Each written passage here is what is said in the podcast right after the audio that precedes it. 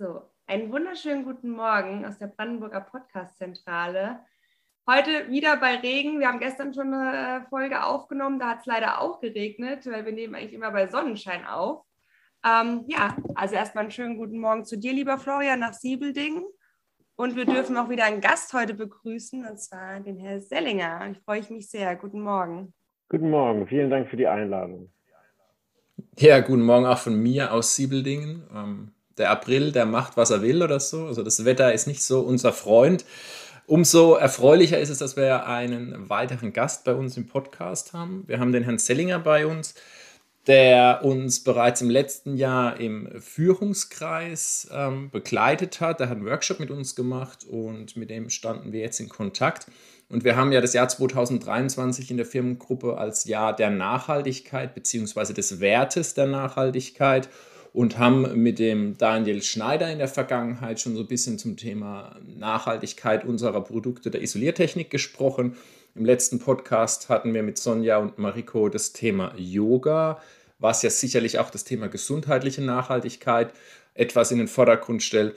Und umso erfreulicher ist es, dass wir heute mal in eine ganz andere Richtung gehen.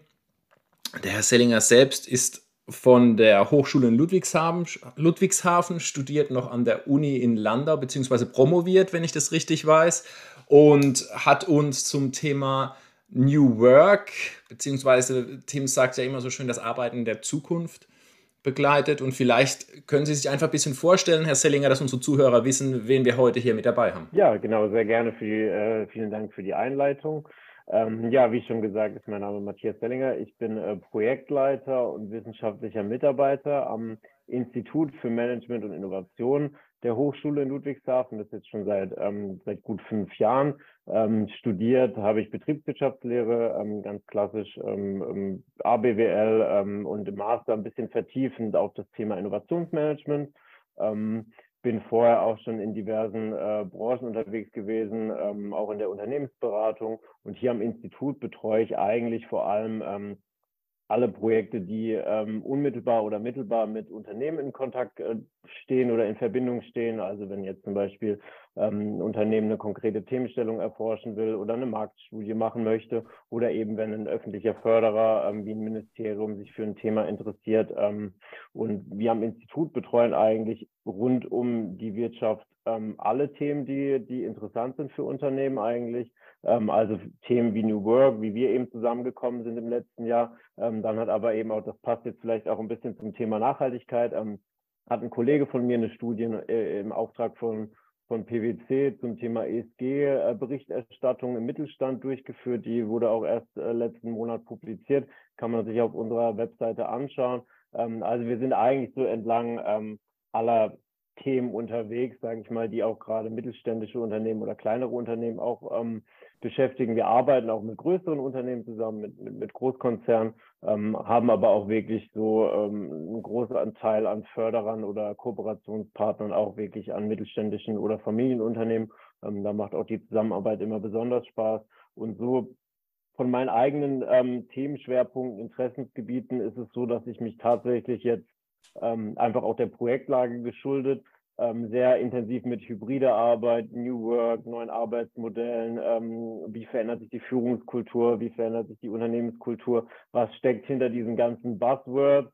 Ähm, da habe ich mich vor allem im letzten Jahr intensiv äh, damit auseinandergesetzt. Im Jahr davor war es tatsächlich eher die Agilität. Also Sie sehen, das orientiert sich immer so ein bisschen auch an den Themen, die die Unternehmen beschäftigen. Und wir als Institut haben da immer den Anspruch zu sagen, okay, ähm, wir haben, unsere Aufgabe ist es, das mal so aus neutraler, objektiver und Forschungssicht zu begutachten, so ein Trendwort, so ein Themengebiet, weil klar, wenn ich einen Unternehmensberater oder einen Coach habe und den zum Thema New Work befrage beispielsweise, dann hat er ja mal so ein eigenes kommerzielles Interesse dahinter, was, was ja auch gar nicht per se falsch ist oder was, was Schlimmes ist. Aber das haben wir halt als Institut eben nicht. Das heißt, wir können wirklich sagen, was sagt denn die Literatur, was sagt denn die Empirie, können eigene Studien durchführen und können dann wirklich mal so den Abgleich auch wagen, so wie ist denn ähm, die Welt wirklich und wie wird sie durch so Bubbles wie äh, so, so Berater, Coaches, wie wird sie beschrieben, wie sie sein sollte. Genau. Und, und jetzt ist es gerade eben so ein bisschen das Thema New Work, hybrides Arbeiten. Da wird auch ähm, kann ich auch noch Werbung in eigener Sache machen, im dritten Quartal ein Herausgeberband äh, von, von mir und zwei Professoren, ähm, dem Herrn Mudrau und dem Herrn Völker rauskommt, wo wir so ein bisschen New Work untersuchen, so ein bisschen, was sind die Treiber, wie kommt das überhaupt zustande? Die Begrifflichkeit ist jetzt schon älter, werden wir vielleicht später auch noch drauf eingehen können. Ähm, und, und was sind denn wirklich so die Chancen und Herausforderungen für Unternehmen? Genau. Ja, sehr spannend, sehr breites Themengebiet. Gerade das Thema Agilität ähm, und ich nehme dieses Buzzword in den Mund nochmal, ähm, New Work, das sind so Themen, die uns tatsächlich auch die letzten 12 bis 18 Monate beschäftigen. Wir waren sehr agil, was unsere Stellenausschreibungen und das Thema Employee Branding Light, sage ich mal, betrifft. Und das Thema New Work haben wir gerade vor, ich glaube, ein, zwei Wochen bei uns ein großes Kickoff gemacht. Wir haben eine Projektgruppe bei uns intern, die sich diesem Thema Arbeiten der Zukunft einfach an, annimmt. Dann haben wir geschaut, dass wir so breit wie möglich aufgestellt sind, um so viele wie möglich auch mitzunehmen und auch so viele Arbeitsplätze wie möglich auch mitzunehmen, sage ich mal. Und das ist vielleicht jetzt ein ganz guter Übergang zum Thema, was hat in Ihren Augen New Work oder Arbeiten der Zukunft denn mit dem Thema Nachhaltigkeit zu tun, Herr Sellinger? Ja, also tatsächlich ähm, gibt es da unterschiedliche Ansichten zu. Und es gibt auch einige, die, die so, ein, so ein Green New Work und, äh, voranbringen wollen als Begrifflichkeit und das Ganze so ein bisschen vereinheitlichen wollen. Ich würde das schon trennen und sagen, okay, die Nachhaltigkeit sollte so wie so eine Maxime in der Unternehmenspolitik oder in der Vision oder Mission verankert sein und sollte so, so flächendeckend sollte das, glaube ich, ein Ziel sein für ein Unternehmen, das noch langfristig am Markt sein will, einfach ähm, bedingt durch den Klimawandel, bedingt durch die Einstell, äh, die, die veränderten Einstellungen bei den Konsumenten, bei den jüngeren Generationen kommt man, glaube ich, als Unternehmen um Nachhaltigkeit nicht mehr drumherum. Und dieses Ziel der Klimaneutralität sollte sich eigentlich wirklich jedes Unternehmen auf die Fahne schreiben. Wann es realisierbar ist, da muss man immer schauen. Klar, ähm, dass es nicht jedes Unternehmen sofort bewerkstelligen kann, das ist natürlich logisch, aber ich denke, die Zielrichtung soll da sein. Und dann muss man sich New Work anschauen. New Work als Begrifflichkeit ist erstmal gar nicht so einfach zu fassen. Und das ist ja ein Buzzword, das geht auf die äh, auf Friedhof Bergmann zurück, ähm, 1980er Jahre. Da war Nachhaltigkeit nicht so das große Thema. Da, also von daher ist, also ich glaube, dass man mit, wenn man sich um, um neue Arbeitsmodelle oder Konzepte Gedanken macht, sollte man die Nachhaltigkeit im Hinterkopf behalten und, und bei allen Dingen, die man neu verändert, die man neu ins Unternehmen bringt, wirklich immer auf den Prüfstand stellen. Hilft das dazu, dem Unternehmen vielleicht irgendwann klimaneutral zu werden oder hilft das dazu, gewisse Meilensteine zu erreichen. Und dann gibt es aber schon so Nebeneffekte, die man sieht, wenn zum Beispiel mehr mobil gearbeitet wird. Klar, dann fällt weniger CO2-Emissionen im Verkehr an. Ähm, ähm, das ist eine logische Folge. Klar, wenn viele Leute von zu Hause aus arbeiten, das hat man auch während der Corona-Pandemie gesehen, gibt es das schon Effekte. Wobei man da auch vorsichtig sein muss. Ähm, zum Beispiel, klar, die, die Energiekosten für das Unternehmen, die sinken, wenn viele Arbeitnehmer im Homeoffice sind, aber die gesamte Energiebilanz verändert sich ja nicht dadurch, dass ich jetzt zehn Mitarbeiter im Homeoffice habe, äh, weil die verbrauchen zu Hause eben die gleiche Energie, die sie eben äh, nicht in der Firma ver verbrauchen würden. Also ich glaube, da gibt es auf jeden Fall Schnittstellen und ich glaube vor allem, wenn man neue Dinge einführt im Thema neue Arbeitskonzepte, auch neue Raumkonzepte zu New Work gehört ja ganz viel dazu, dass man wirklich die Nachhaltigkeit ähm, ähm, im Hinterkopf behalten sollte und wirklich auch immer prüfen sollte, passt das. Und ähm, ja, ich denke, das sind so wesentliche Aspekte, aber ich bin eigentlich kein Fan davon, so Konzepte, die, die auch eigenständig gesehen werden können, so zu vermischen. Das machen häufig, ähm, das sind wir Betriebswirte auch ganz gut, so ganz viel zusammenwerfen dann irgend so ein großes Buzzword zu erstellen und damit versuchen, die, die Welt zu erklären. Ich glaube, die Nachhaltigkeit ist nochmal ein bisschen so, so ähm, zumindest aus Unternehmensperspektive ein bisschen höher anzusetzen. Und dann kann man auf einer weiteren Ebene schauen, wie wollen wir eigentlich zusammenarbeiten, um eben die Nachhaltigkeitsziele der Firma zu erreichen. Ich glaube, so kann man das zusammenbringen, ohne es richtig zusammen zu mischen, sage ich mal. Ist aber nicht gerade das Thema Nachhaltigkeit. Also ähm, wir hatten einen Podcast mit, mit unserem Daniel, der aus, der aus dem Produktbereich kommt der uns auch sehr viel über die ähm, mal, Vorteile im Energieverbrauch unserer Produkte mitgeteilt hat. Aber Nachhaltigkeit hat ja nicht nur diesen grünen Aspekt. Also ich sage mal, es gibt ja das Thema Bildung, was für, Nachhalt, also für eine Nachhaltigkeit sorgt, sei es im Unternehmen, sei es in der Gesellschaft, aber auch das Thema ja, Vereinbarkeit, Familie und Beruf ist auch so ein Buzzword, ähm, das, das gerne genutzt wird, was aber ja, sage ich mal, für den nachhaltigen Erhalt eines Unternehmens ähm, vielleicht ganz, ganz wichtig ist. Und äh, wenn man hier die, versucht, die Brücke zu schlagen zum Thema New Work, ich meine, New Work, wir, wir hatten es in dem Workshop, ist eben nicht nur, ich arbeite von zu Hause, sondern kann ja ganz vieles noch beinhalten, kommen wir sicherlich später auch drauf. Aber ist, bewegen wir uns da nicht auch in einer, in einer Schnittmenge zwischen Nachhaltigkeit, New Work, jetzt mal das, den grünen Daumen außen vor gelassen? Ja, ich glaube, Schnittmengen kann man immer ziehen, aber man muss vorsichtig sein, dass man nicht zu viel, also dass man trotzdem äh, in manchen Bereichen trennscharf bleibt. Und allein schon dieser Nachhaltigkeitsbegriff, ähm, der kann, wie Sie auch schon gerade gesagt haben, so unterschiedlich definiert werden. Also es ist vielleicht für mich als Organisation oder Unternehmen erstmal als allererstes wichtig, wenn ich über Nachhaltigkeit spreche, zu sagen, was meine ich damit? Meine ich damit ähm, gewisse Kriterien, wie zum Beispiel bei, bei, bei äh, ESG oder, ähm, oder was ist Nachhaltigkeit für mich? Geht es da um meinen nachhaltigen Unternehmenserfolg oder geht es darum, mein, meine Existenz nachhaltig zu sichern oder geht es darum, die, die, die, ähm, die ganze Gesellschaft vielleicht äh, nachhaltig aufrechtzuerhalten und den Klimawandel ähm, äh, einzudämmen oder einzugrenzen? Also ich glaube, und wenn man das geschafft hat und dann wirklich gesagt hat, ähm, okay, so, so definiere ich Nachhaltigkeit für mich und, und, und, und das sind die Ziele, die ich mir hier setze. Und dann gibt es auf jeden Fall zwangsläufig Schnittstellen zu New Work und aber auch zu ganz vielen anderen Themen, ähm, denke ich mal. Und auch allein schon auch die durch diese mobilen, hybriden Arbeitskonzepte, ähm, auch die, die Anzahl an Dienstreisen haben ja extrem angenommen, gerade diese In Inlandsflüge, die ja vor Corona eigentlich so gang und gäbe waren, dass irgendwelche Manager mal von Frankfurt nach Berlin gechattet sind, nur um äh, einen zwei Stunden Termin zu machen und dann wieder zurückgeflogen sind. Ähm, das ist ja durch Corona schon, schon sehr stark zurückgegangen und wirklich auch das, das bei vielen, und da kommt dann wieder nämlich das nächste Thema so ähm, Unternehmenskultur, Führungskultur, dass auch viele während Corona, glaube ich, gemerkt haben, okay, es funktioniert ja trotzdem. So dieser, gerade bei konservativen Führungskräften, ähm, oder was heißt konservativ, aber vielleicht äh, Führungskräfte, die auch Vorbehalt gegenüber Homeoffice haben, ähm, oder hatten, was ja auch durchaus berechtigt ist und, und was auch bestimmt seine, seine äh, Existenz oder Daseinsberechtigung hat. Ähm, aber ich glaube, da haben auch viele während Corona gemerkt, ja, okay, aber wir leben ja immer noch und irgendwie funktioniert es ja immer noch. Ähm, und ich glaube deswegen, ja, Schnittmengen gibt es, glaube ich, immer und die kann man immer finden. Ähm, aber so, dass man wirklich so eine Richtungsweise hat und sagt, durch New Work kann ich nachhaltiger werden oder durch mehr bessere Nachhaltigkeit Ziele ähm, kann ich ähm, mich bei New Work besser aufstellen. So weit würde ich halt nicht gehen.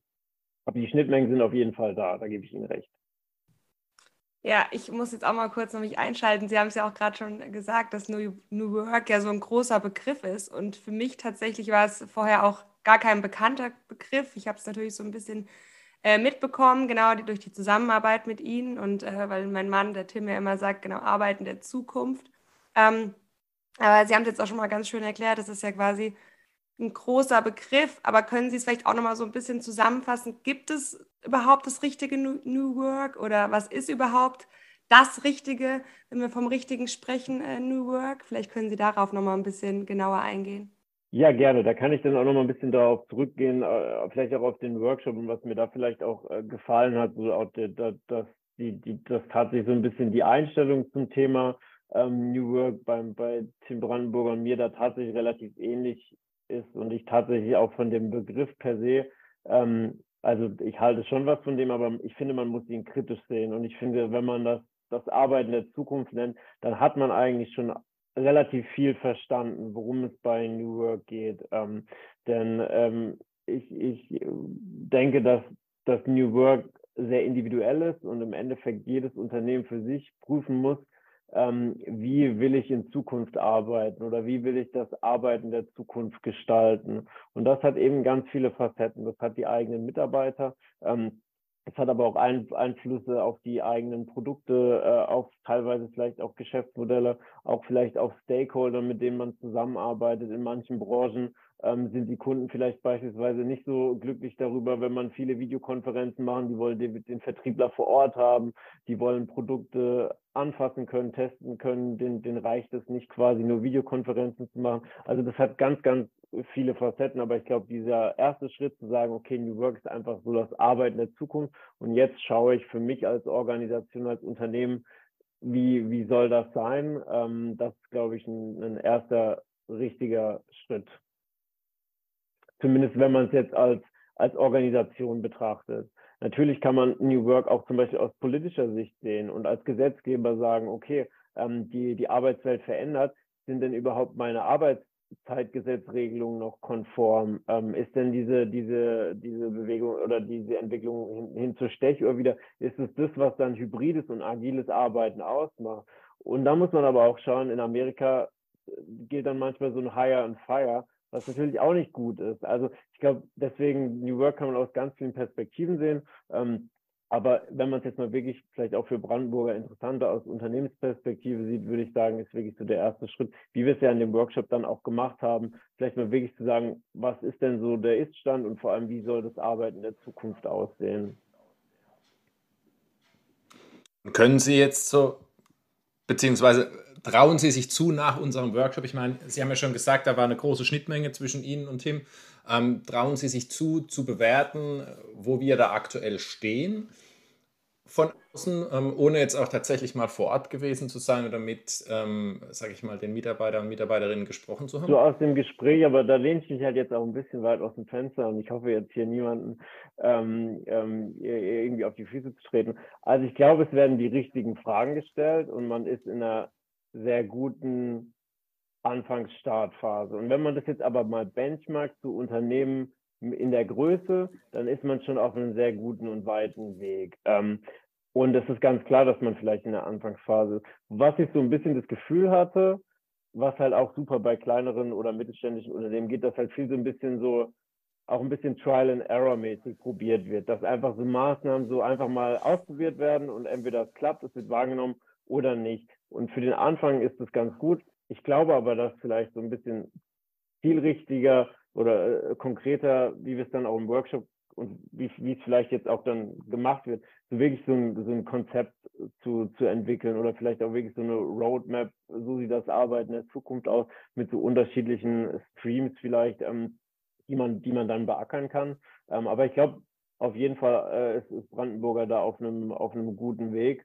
Ähm, ich, ich glaube aber, dass man vielleicht noch ein bisschen weg davon kommen muss, so viel so an einzelnen Dingen zu arbeiten und das Thema vielleicht noch so ein bisschen breiter zu sehen. Aber vielleicht täusche ich mich da auch. Wie gesagt, das war ja nur der eine halbtägige Workshop. Ja klar, ähm, das sind wir, wie gesagt, wir versuchen es groß aufzuziehen. Wir haben jetzt mal so vier, fünf Schwerpunktthemen einfach rausgenommen aus dem Ganzen, die wir uns angeschaut haben und wollen die jetzt vorantreiben, natürlich mit dem Thema Quick Wins, aber natürlich auch mit Langfristzielen, wo man sagt, okay, wo stehen wir denn in vier, fünf Jahren?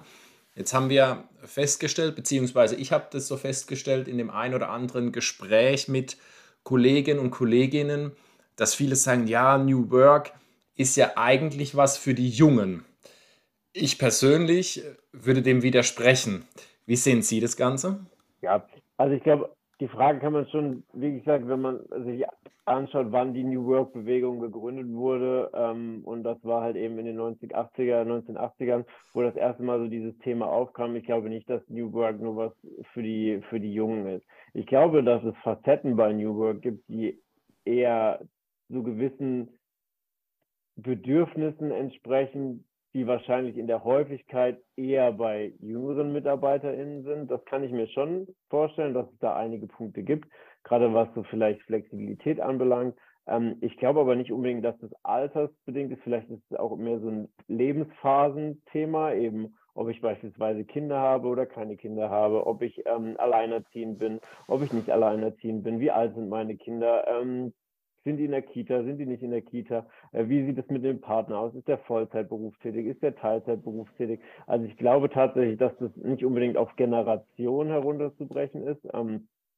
sondern vielleicht eher so, so Lebensphasen oder Lebenstypenartig. Und tatsächlich gibt es da auch, kann man auch schon ein Praxisbeispiel nennen, viele Firmen, die sagen, okay, ähm, ich mache mal so eine quantitative Befragung und versuche mal zu schauen, wie wollen meine Mitarbeiter eigentlich arbeiten. Zum Beispiel Thema, wie viele Tage Homeoffice in der Woche.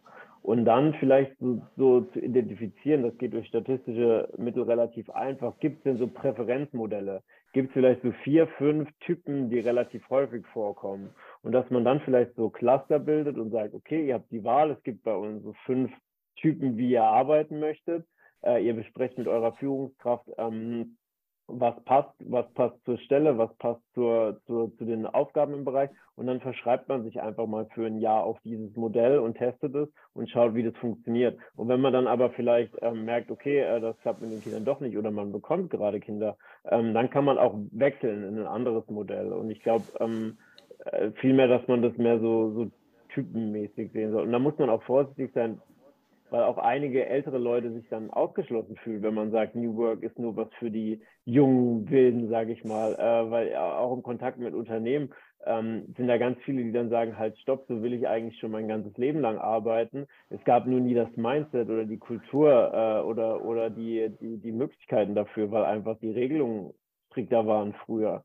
Und äh, ich glaube, und deswegen, weil Sie ja gesagt haben, die Schnittmengen, da sind halt eben die Schnittmengen zum Fachkräftemangel. Der Arbeitnehmer bekommt viel mehr Verhandlungsmacht in, der, in dem Design, wie er arbeiten möchte, einfach durch den Fachkräftemangel geschuldet, weil man gewisse Positionen, und das ist ja nicht mehr ein Fachkräftemangel, das ist eigentlich ein Personalmangel über fast alle Stellen hinweg. Es sind ja auch nicht nur die ITler, die fehlen, die Ingenieure, es sind ja auch die Lageristen, die Gabelstaplerfahrer, die Produktionsmitarbeiter, die dann von manchen Großkonzerten, Großkonzernen abgeworben werden, weil dann höherer Stundenlohn in der Logistik bezahlt wird. Also das ist ja ganz, ähm, betrifft ganz viele Ebenen. Und dadurch, dass der Mangel da ist, hat der Arbeitnehmer einfach mehr Möglichkeiten, seine Bedürfnisse zu platzieren. Und ich glaube, dass, dass die nicht unbedingt ähm, so generationsspezifisch sind, sondern das ist, glaube ich, eher so Typsache. Können Sie denn exemplarisch vielleicht ein Beispiel nennen aus Deutschland, eventuell auch, an dem man sich orientieren kann, wo dieses Thema New Work oder was Sie jetzt auch ganz einträglich beschrieben haben, umgesetzt wird? Also, dass man da so ein bisschen das als Vorbild vielleicht auch für sich, fürs Unternehmen nimmt? Ja, also tatsächlich kann ich da auch Werbung in eigener Sache machen. Und zwar kommt Mitte Mai im Personalmagazin ein Artikel von mir raus zum Thema hybrides Arbeiten im Mittelstand. Das ist jetzt bewusst ein bisschen weg vom New Work Aspekt, weil der uns zu groß war und wir wirklich mal so ein bisschen das Fokus, äh, den Fokus einfach nur so auf hybride Arbeitskonzepte äh, legen wollen. Den haben wir zusammen mit ähm, McKinsey verfasst, wo wir äh, so ein Konzept kurz zeigen und zwei Praxisbeispiele nennen. Und das eine ist ta tatsächlich nicht aus Deutschland. Wir haben zwei Standorte in Deutschland, die zentral ist aber in der Schweiz. Das ist Vitra, das ist ein ähm, ähm, Möbelhersteller ähm, und, und Möbel, Möbelvertrieb. Und die haben tatsächlich so diese Schritte sehr gut gemacht. Und wenn man da das einfach mal googelt, die publizieren das auch sehr breit und sehr viel und machen auch Werbung. Da hat auch dann die ähm, äh, ein Personalverantwortlicher uns Fragen beantwortet für den Artikel. Das ist dann auch so interviewartig ein bisschen mit drin. Ähm, ist, glaube ich, ganz interessant. Und die haben halt wirklich den Schritt gemacht, erstmal zu sagen, was wollen denn die Mitarbeiter überhaupt? Weil ganz falsch ist zu sagen, und, und das machen vor allem dann eher größere Unternehmen, die vielleicht die Ressourcen haben, aber nicht unbedingt die Lust oder Zeit. Oder auch, es ist auch schwieriger, wenn ich 30.000 Mitarbeiter habe, mich um die Bedürfnisse jeden Einzelnen kümmern. Das ist ja so ein bisschen auch die Chance der kleineren und mittelständischen Unternehmen, dass man da einfach so individuellere Dinge ein bisschen besser drauf eingehen kann. Und dass man eben nicht einhergeht und sagt, mit der Gießkanne, ich, ich tue jetzt hier einfach äh, Konzepte verteilen, die ich ähm, in der Zeitung gelesen habe, die ganz gut sind. Ähm, Großraumbüros und jeder kriegt, äh, hat keinen festen Arbeitsplatz mehr. Wir machen jetzt alle Desk-Sharing. Ähm, ich glaube, das ist ein Fehler. Und Vitra zum Beispiel hat das sehr gut gemacht. Die sind erstmal in die Analyse gegangen ähm, und haben ähm, eben geschaut, was wollen die Mitarbeiter, haben dann wie so diese Work-Type, äh, die ich gerade schon mal äh, erwähnt habe, von quasi 0% Homeoffice bis 100% Homeoffice entwickelt und sagen, das sind so vier Möglichkeiten, die wir, die wir sehen. Ähm, also da lohnt sich auf jeden Fall mal reinzuschauen und dann tatsächlich auch die Paul Hildebrand GmbH, ähm, die hier ähm, in, in der Nähe von Mannheim sitzt. Ähm, die haben das auch wirklich in diesem Schritt gemacht, erstmal im Zuge der Corona-Pandemie zu fragen, was wollen die Mitarbeiter und vor allem auch wirklich die, die Interessensvertretung zu beteiligen, also Betriebsrat etc. von vornherein mit ins Boot zu holen und nicht erst konzeptionell arbeiten und dann umsetzen, sondern wirklich alle Personen direkt mit, mit an Bord holen und dann ähm, schauen, ähm, welche Büroräume sind äh, sind denn erforderlich? Wo kann ich vielleicht auch Flächen einsparen, etc. Ich glaube, das sind so zwei Beispiele, die ich so aus meinem aus meiner Erfahrung ähm, positiv hervorheben kann. Und wer da noch, äh, wie gesagt, ähm, näher reinschauen möchte, Mitte Mai kommt der Artikel raus. Ähm, genau. Den können wir ja vielleicht dann auch verlinken. Ja, sehr gerne. Genau, ja, super. Das passt ja auch zur Podcast-Ausgabe, die ist ja auch Mitte Mai. Perfekt. Ja, super. Genau, das können Sie uns dann einfach mitschicken. Und ähm, vielleicht noch so ein bisschen zur Erklärung, wie wir ja arbeiten. Ähm, wir haben ja jetzt nicht, also diese Personas, diese ähm, Arbeitszeitmodelle oder diese, ich nenne es mal New Work-Modelle, die Sie eben beschrieben haben, die ja auch Vitra jetzt ähm, entsprechend umsetzt. Ich glaube, über Vitra hatten wir uns im Workshop schon unterhalten. Genau. Zumindest, zumindest hat es da bei mir geklingelt. Das haben wir tatsächlich versucht, über eben eine breit gefächerte Teilnehmerzahl in unserem, in unserem Kickoff-Workshop abzubilden da wir tatsächlich im letzten Jahr ja eine große Mitarbeiterbefragung bei uns intern gemacht haben, wo eben auch sagen wir mal das ein oder andere Thema aus dem Bereich New Work aufgekommen ist, also Arbeitszeitmodelle, Stundenmodelle, Homeoffice, wer darf, wer kann, bei wem funktioniert, wo kann man etwas optimieren. Und da haben wir gesagt, da können wir, beziehungsweise wollen wir unseren Mitarbeitern und Mitarbeiterinnen jetzt nicht direkt die nächste Umfrage, Abfrage hinten dran drauf zumuten und haben deshalb eben den Weg gewählt zu sagen, wir gehen in eine sehr breit gefächerte ähm, Workshop-Gruppe, die dann tatsächlich auch sagt, okay, wir können alles abbilden. Also ich glaube, wir hatten aus jedem ähm, Unternehmensbereich, von der Produktion bis hin zum Management jemanden dabei. Und ähm, um eben zu versuchen oder zu identifizieren, was wollen die einzelnen Gruppen. Natürlich besteht da die Gefahr, dass wir vielleicht irgendjemanden nicht mit direkt ansprechen, weil in der Umfrage das anders wäre. Aber wir haben jetzt mal gesagt, wir versuchen das über den Schritt und ich denke, dass wir in der nächsten Mitarbeiterbefragung, die so alle zwei Jahre angedacht ist, da sicherlich auch einen größeren Fokus nochmal drauf legen können und auch werden.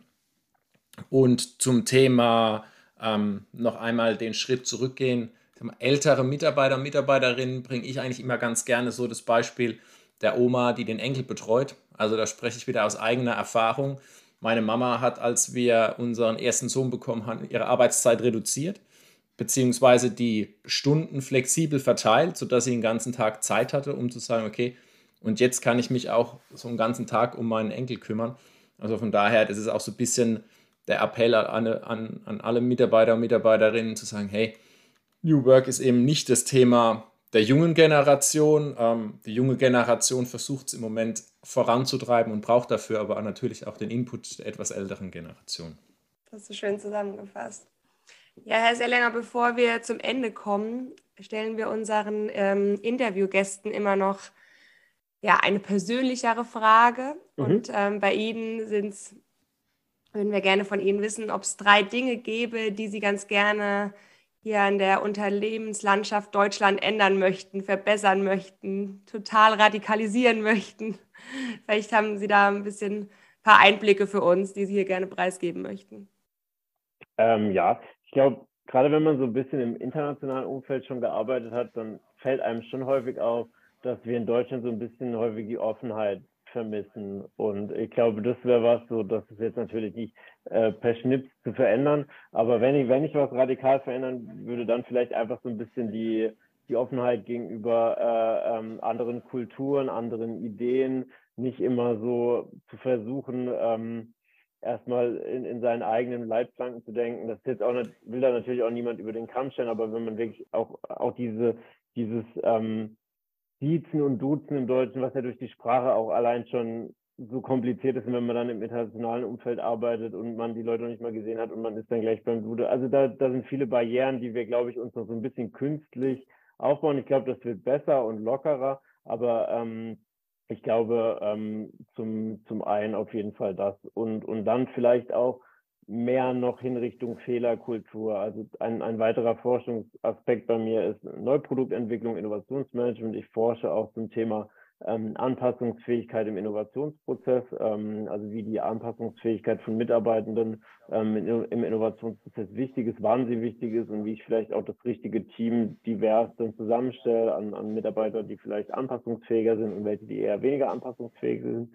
Und da vielleicht auch so ein bisschen gerade in der, in der Entwicklung vielleicht so ein bisschen das Thema Fehlerkultur und vielleicht so weg von diesem Ingenieur-Mindset, was viele Unternehmen noch haben. Ich muss das Produkt super, super schön haben, bevor ich es dem Kunden zeigen kann, weil ich mich vielleicht auch nicht traue, mal einen Prototypen zu zeigen oder vielleicht mal ähm, was zu zeigen, was nicht ganz fertig ist.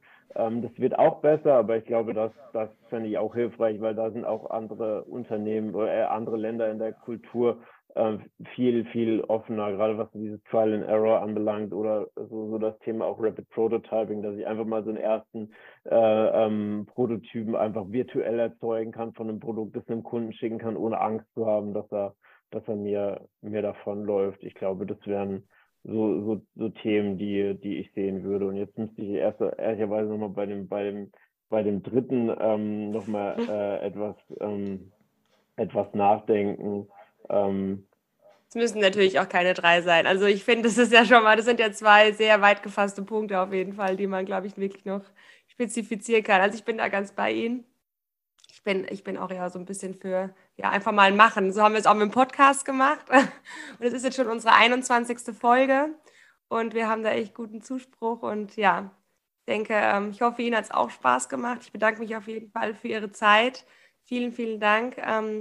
Genau, und vielen Dank auch dir, Florian, für, das, äh, für die super Agenda. Ich fand es wieder mal sehr eindrücklich. Also ich habe viel mitgenommen und ja, das letzte Wort gehört wie immer dir, lieber Florian. Ja, ich möchte dann doch einfach an dieser Stelle mal hier das Thema Offenheit, was der Herr Sellinger eben angesprochen hat, direkt in den Raum werfen. Ich bin auch Freund der Du-Kultur, also von daher machen wir es doch jetzt einfach hier virtuell. Also ich bin der Florian und ich äh, freue mich, äh, dich hier äh, getroffen zu haben. Ich bin auch. Ich bin natürlich ähm, auch Pet, also gerne Franziska. sehr gut. Ich freue mich, dass wir hier zusammengefunden haben, dass das letztes Jahr geklappt hat mit dem Workshop. Ich bin gespannt, ob wir nicht vielleicht dieses Jahr das ein oder andere noch mitnehmen können. Und ähm, ich bin auch begeistert über die, es waren jetzt zwei Dinge.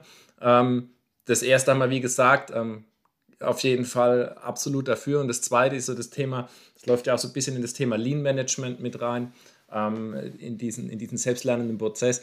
Ich glaube, auch das ist was, wo ich sagen kann, jetzt rein aus unserer Erfahrung her, dass wir da auf einem guten Weg sind. Aber das sind auf jeden Fall Dinge, die ich unterschreiben würde. Und von daher vielen Dank für deine Zeit, Franziska. Vielen Dank für deine Zeit, Matthias. Und wir freuen uns auf unseren nächsten Gast und hoffen, dass das Wetter jetzt demnächst mal wieder besser wird. Schönen Tag. Dankeschön. Danke ebenso. Ciao.